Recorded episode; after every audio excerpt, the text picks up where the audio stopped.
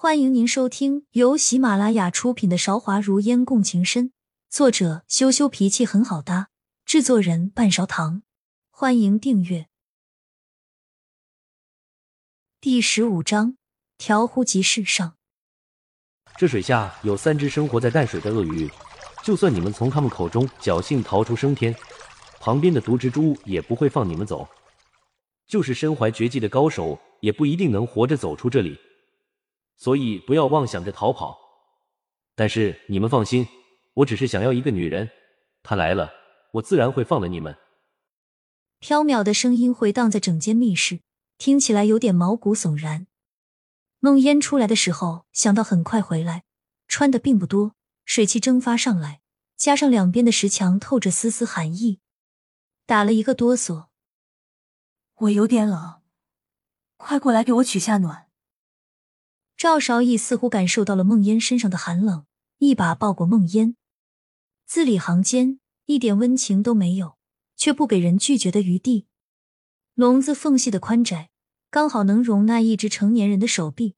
旁边一根绳子吊着饭菜穿了下来，几个小碗装着，看起来是附近客栈买的吃食。赵少义一只一只碗接进来，摆在笼子里。梦烟深知只有吃东西。才能保持体力，努力逃出升天。可以想到，在自己看不见的地方，还有三只鳄鱼虎视眈眈看着自己，就是砧板上的肉，便什么也吃不下。旁边的赵少义也没有心情吃东西，还是扒了两口饭。见到孟烟是筷子都不想动，又皱起了眉。我们两个现在都是阶下囚，你别在这里矫情，吃饱了才有力气离开。梦烟没有分辨，逼着自己夹起碗里的饭菜，努力吞咽下去。赵少义皱着眉头，觉得味如嚼蜡，说：“这烧鸡弄得好油腻，我吃不下。”孟烟默默为他挑出了较为清淡的菜，放到他碗里，他眉宇间的沟壑才浅了一点。两个人都吃了一碗饭，才放下了筷子，将碗重新放回篮子里。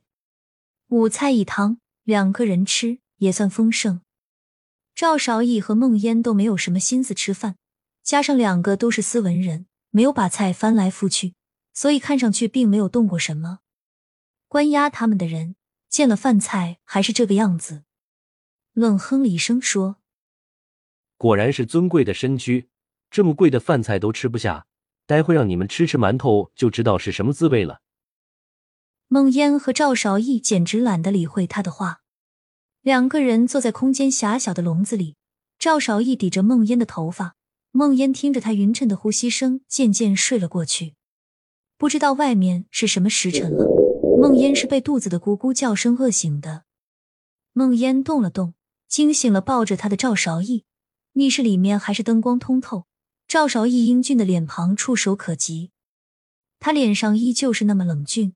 即使苦笑也是没有味道的。道：“蒙烟，这次算是我又连累你了。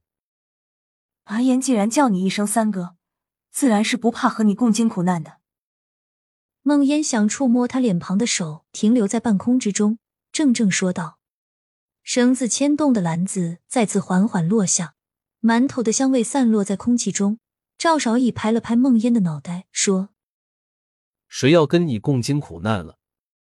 你真是想多了，我可跟你说清楚，我喜欢的姑娘可不是你这样的，千万不要爱上我啊！我是不会娶你的。梦烟仰着头，贪恋他怀中的温度，生怕他觉得姿势暧昧，松开手，动也不敢动，说：“我什么时候说了我喜欢你了？我的意思是说，我们同生共死了两次，也不在乎多这一次了。”赵韶义伸出手去抓着馒头伸了进来，脸上神色更冷了。能和我同生共死，也算是你的荣幸。说罢，拿进来一个瓶子，里面装满了水，场面有些尴尬。无疑两个人都渴了。喝水，你口干了吧？赵少一把瓶子推给孟烟，孟烟不敢忤逆他的意思，但是也不敢多喝。生怕两个人待在一起，孤男寡女，要小姐了更加尴尬。赵韶义仿佛又看穿了孟烟的心思，说：“放心吧，再过个一个时辰，他就会放我们出去了。你怎么知道？孟烟问道。因为饿了，两个人吃平常食之无味的馒头都变得津津有味。赵韶义细细品尝着口中的馒头，道：“你怎么这么喜欢问为什么？说了会放我们出去，就是会放我们出去。”两个人被关在密室里面这么久，有些无聊了。梦烟跟他相处了这么久，还从来没有看见赵少义脸上除了不耐烦有过其他什么情绪，索性想要他更加不耐烦，增添一点乐趣，追着他问：“为什么？